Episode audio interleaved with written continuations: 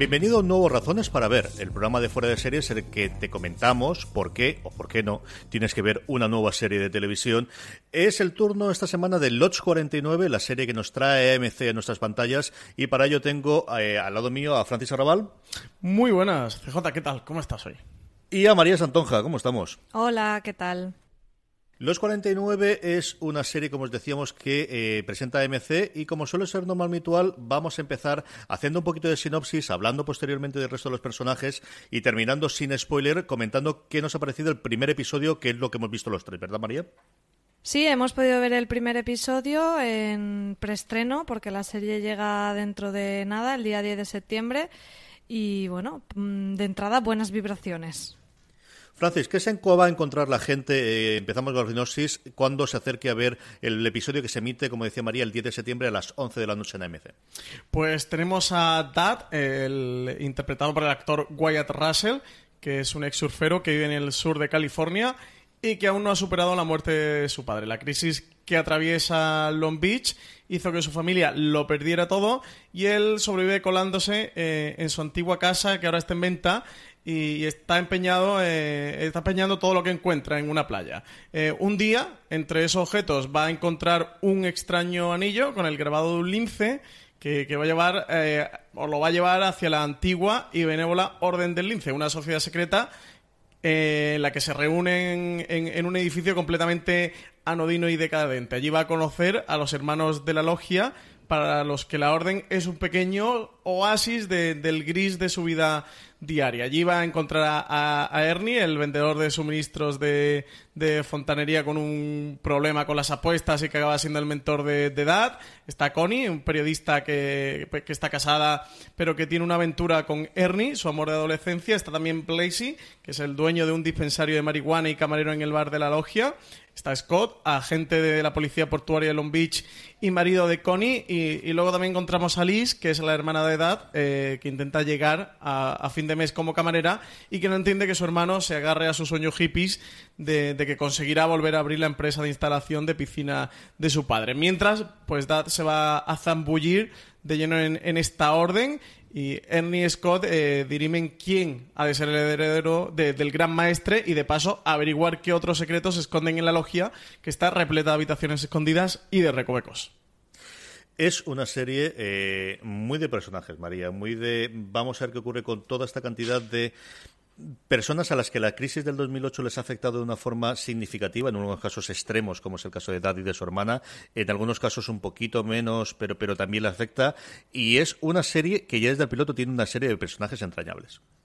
Hombre, sí, desde luego el protagonista es muy claro, Dad, pero luego casi que el segundo personaje con más peso sería este Ernie, son a los que más conocemos en el primer episodio, a Dad y a Ernie, y a mí los dos me han gustado mucho. Sí que creo que es una serie que eh, en ese sentido, como decías, al ser una serie de personajes se cuece un poco a fuego lento, entonces, claro, en un primer episodio eh, casi que te muestran un poco mm, la, la punta del iceberg eh, del resto de personajes que ha ido comentando Francis, de la hermana, del resto de miembros de la logia, vemos casi que una pincelada, pero sí que me ha dado muy buenas vibraciones esos personajes. Sí que eh, te quedas con ganas de saber más y sobre todo creo que el protagonista, Dad, tiene mucha... Es, es muy carismático y muy entrañable a la vez, ¿no? Es, es como ese bonachón que aunque le han pasado un montón de desgracias, quiere ver la vida con optimismo y, creo que es difícil no encariñarse con él. Incluso lo que digo, aunque solo hayamos visto un episodio, creo que cuando vayan pasando la, temporada eh, vamos a acabar bastante enamorados de esta edad. Dada es uno de esos personajes que podía ser tremendamente odioso en manos de, otro actor que no le supiese sacar el jugo. Y aquí eh, yo creo que Wyatt Russell, que al final sí, el Russell es efectivamente el que estáis pensando, es hijo de Carl Russell y de Goldie Hawn, eh, que yo lo descubrí después, aunque luego veo el parecido con el padre clarísimo. Eh, yo creo que es un papel hecho a medida de él, Francis. Sí, él da perfectamente el tipo, e, ese tipo ahí de, de Long Beach, surfista un poco entre melancólico y, bohemio, que al final es un, joven afectado por, esta crisis que, tiene su vida a la deriva y que va a encontrar en esta logia, a través de este anillo que encuentra en la playa, que además es muy simbólico de, de lo bohemio y decadente del personaje, se dedica a ir por la playa con un, con un buscador de estos de metales, eh, con un palito, ¿no? De estos que va a caer pip, pip, pip, por, la, por la playa. Así encuentra el anillo este de, de la logia, el de la orden del, del lince, y allí en esta logia va a encontrar un, bueno, un poquito refugio. Eso va a ser un, eh, prácticamente un oasis, un refugio en donde va a poder o va a intentar enfocar su vida, al menos encontrarle sentido. Y si no encontrarle sentido a su vida, sí sentirse un poco rodeado y acogido. Vemos como durante el primer episodio em, con la persona con la que tiene más cercanía es con Liz, con, con esta hermana que trabaja de, camarera en un, en un bar, en el Shamrock, que me recordaba porque en Málaga hay un bar que se llama Shamrock, que allí me he oído muchas pintas CJ. Digo, mira tú, la casualidad. Y, y, cómo abusa un poquito de ella, ¿no? Pidiéndole dinero y casi que vive a costa de su hermana. En los personajes así del tipo es un poco eh, careta y vemos cómo abusa de, su hermana en lo económico. Y bueno, pues que llegar a esta logia va a representar ese, ese oasis o al menos ese círculo en el del que rodearse de, de ciertas personas con las que sí que pueda tener cierta, cierta relación. Y a mí me gusta mucho, mucho, mucho el personaje de Ernie. ¿eh? Me parece un personaje encantador.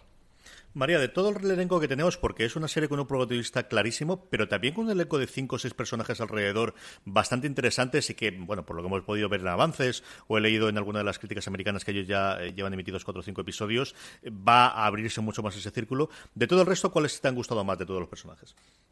Pues me ha parecido muy divertido y, y tengo ganas de saber más de este personaje, creo que se pronuncia Blaze o no sé exactamente, que tiene como una tienda de marihuana y es el que sirve la cerveza en el bar de la logia y no sé, lo veo como un tipo así un poco pasado de vueltas que, que no sé, me ha resultado bastante interesante aunque hemos visto muy poquito de él. A mí Blaze me gustaba porque me gusta mucho el actor. El, el David Pasquesi hace de es el marido de Selina Mayer en VIP y ahí es un sinvergüenza total y absoluto. O sea, es alguien sin ningún tipo de prejuicios. Lo comentaba Francis antes de, de cómo le pide el, eh, dinero eh, constantemente eh, dada a su hermana. Bueno, el, el personaje que tiene Pasquesi en, en VIP es eso corregido y aumentado. Y aquí hace un personaje muy curioso, muy interesante y muy, como dice María, de vamos a saber más de él. De todas formas, yo me quedo con la hermana. Yo creo que Liz al final, que es la que intenta ponerle los pies en el suelo y decirle ha pasado lo que ha pasado, no le dé más vueltas, hay que tirar hacia adelante y que siempre está ahí para, para apoyarle, sabiendo el peso que tiene ella también de las espaldas, ¿no? Que te lo más o menos te lo deja intuir en el episodio que sí, Dad sufre mucho, pero al final la que tiene gran parte del marrón debido a, lo que ha sucedido con el padre la tiene ella y es una actriz a la que yo creo que no había visto nunca antes y, me ha gustado también bastante. ¿Qué os ha parecido la logia en sí? ¿no? Porque el, el episodio va, sin meternos en spoilers, va hablando muchas veces de cómo va a llegar a este punto de la logia hasta que descubrimos lo que eso es al final. Francis, ¿qué te ha parecido esa parte? Pues eh, me parece que es el donde Jim Gavin, que es el creador de la serie, eh, junto al protagonista, más refleja eh, esas vivencias, esas consecuencias de la crisis económica que Jim Gavin durante una entrevista le explicaba que, que quería retratar en esta serie de cómo las familias corrientes como la suya y cómo su propia familia se vio afectada por esta crisis económica. Él, él comentaba que para su familia, como para muchas familias después de la crisis de 2008, cosas como lo desahucio y la bancarrota se habían convertido en, en partes del, del, día a día de sus vidas y, y, que a él le había destrozado ver a alguien como su padre, que había trabajado muy duro durante toda su vida y, al final no le había quedado nada, ¿no? De cómo esa crisis se había convertido en algo muy personal para él y había querido reflejar esas experiencias, esas vivencias eh, dentro de los 49 y creo que la, que la logia es la síntesis de todo eso. Vemos a unos personajes, eh, bueno, pues muy de barrio, eso, con, eh, muy, muy bonachones. Creo que Ernie también es una perfecta encarnación y como la logia em, al final es lo, que le da la alegría de cada día a esos, esos personajes, esa motivación, eso que le permite ser algo más, ¿no? Esa disputa entre el ser el maestre de, de esa logia o averiguar eh, esos secretos. Y es muy bonito ver el ambiente que tienen eh, de, dentro de esta antigua y benévola orden del lince una de las cosas que hay, yo cuando oí en, su momento el título, ¿no? Pensaba mucho más también porque mis ideas Lovecraftianas y de terror me tiraban para allá de, bueno, esto es una cosa de, secretos y de este. No, no, esto es el bar donde iba mi abuela a jugar al dominó, que era el punto de encuentro de los amigos, María. Esto es así.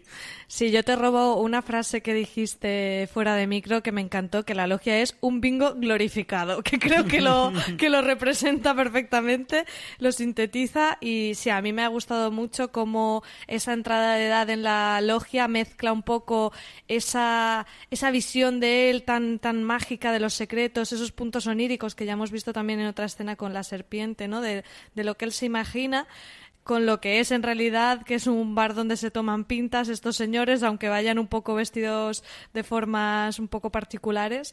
Y me ha encantado también el líder de la logia, Larry, que esos eh, secretos que esconde eh, están un poco, son un poco más banales de lo que podría parecer, ¿no? es, una logia masónica, desde luego, no sí, no es tan místico como pudiera parecer y me ha gustado también ese personaje estrambótico que creo que nos va a dar giros interesantes. ¿Qué, ¿A eh, qué persona le puede gustar esta serie, Francis? ¿A quién se la podemos recomendar de nuestra audiencia que diga, sí, esta, sin, si te ha gustado esto, te ha gustado esto o te gusta este tipo de series, sin duda tienes que acercarte a ver el primer episodio de Los 49? Yo creo que es una serie a medio camino entre una comedia con... porque en el fondo tiene un motor de comedia, pero cargado de, melancolía y un drama de esos personajes los que vamos a ver. Yo creo que es una serie para gente que le gusten los dramas de personajes, que le gusten historias eh, humanas y esas historias que hay detrás. Y bueno, luego la, la serie lo va desahogando, lo va desengrasando todo un poquito eh, para no hacerlo tan duro con, esos tintes y esos tonos Em, de comedia. Creo que es una serie, tú lo comentabas, que, es bastante particular, pero a la que creo que la gente debe darle una oportunidad. Yo voy a seguir con ella. En el primer episodio no es un episodio que te dé demasiada cancha o que te cuente demasiado. Lo que hace es más introducirte en quiénes son esos personajes, tanto quién es Dad como, como quién es Ernie, como quién es el resto del, del elenco de secundarios, que lo conozcas, que conozcas esa logia de cómo funcionan ahí dentro y engancharte por ahí, ¿no? Engancharte por, esos personajes y por esa relación que tienen entre ellos y por esas vivencias que, nos van a contar en la serie a partir de ahora. Así que creo que los oyentes que nos estén escuchando, si les gustan las buenas historias de personajes, este Lodge 49 sin duda será su serie. ¿A quién recomendarías esta serie, María? Pues eh, estoy de acuerdo en lo que habéis dicho. Es una comedia, pero bueno, ya tenemos el formato también de 50 minutos. Es más bien una dramedia, no una comedia de.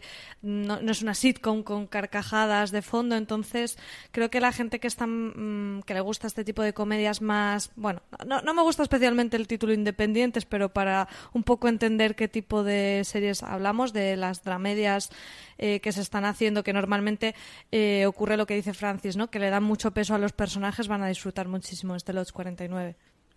A mí es una serie que por el tono me recordaba mucho a Terriers, que es una serie malograda de FX. Yo creo que llegó dos o tres años antes de lo que debiera haber llegado, si no después con el, con el pago del streaming y con la posible venta posterior. Yo creo que hubiese durado más de la última temporada, pero se nos quedó al final con una temporada de culto maravillosa por el tono y por ese tipo de personajes, buenas personas con los que te irías a tomar una cerveza, eh, a los que la vida les ha pegado muchos palos, pero siguen teniendo ese espíritu de, bueno, las cosas pueden salir bien y por qué no va a ir bien y seguro que puede haber algo en el futuro. yo creo que es una serie. Las otras comparaciones a las que yo hago son con las comedias de Mike Sur, entendiendo que cosas como Parks and Recreation o The Good Place juegan mucho más al chiste y a la carcajada, pero vuelven a ser series de buenas personas, de personas amables y que de alguna forma te reencuentran con, con la humanidad, ¿no? Y te reencuentran con, sí, es posible eh, Ninguno es perfecto, todo el mundo tiene defectos, pero al final eh, la gente se puede juntar y, podemos tenerlo.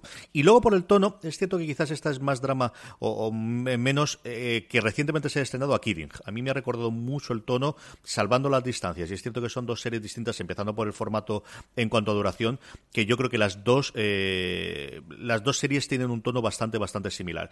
Em, Francis ya se ha adelantado, pero por ir concluyendo e ir terminando. Francis, ¿Tienes ganas de ver más episodios? ¿Verás más? Eh, ¿Tenemos ganas de, ver qué ocurre con esta serie? ¿Qué esperas que te va a dar de la serie en los siguientes episodios hasta el décimo, ¿no? de los diez episodios que tenemos de esta primera temporada de los 49? Sí, yo por ahora me, quedo con ella. El primer episodio, como decía antes, es muy de presentación eh, de, esa historia, de los personajes y del contexto, de cómo son las relaciones entre ellos y darnos un poquito del background, del punto de partida de cada uno de, estos personajes, eh, empezando por dar, tengo mucha curiosidad por ver cómo se siguen eh, desarrollando esas relaciones y sobre todo cómo la logia, esta logia 49, este Lodge 49 hace de, eje vertebrador entre ellos, eh, que va a ser el punto de, unión entre estos personajes y, que a partir de ahí se desenvuelvan las situaciones. Tengo ganas de ver mucho, mucho más de, de la logia y, de ellos por ahora continúa, habrá que ver cómo se desarrolla a lo largo de la temporada, como tú decías, son,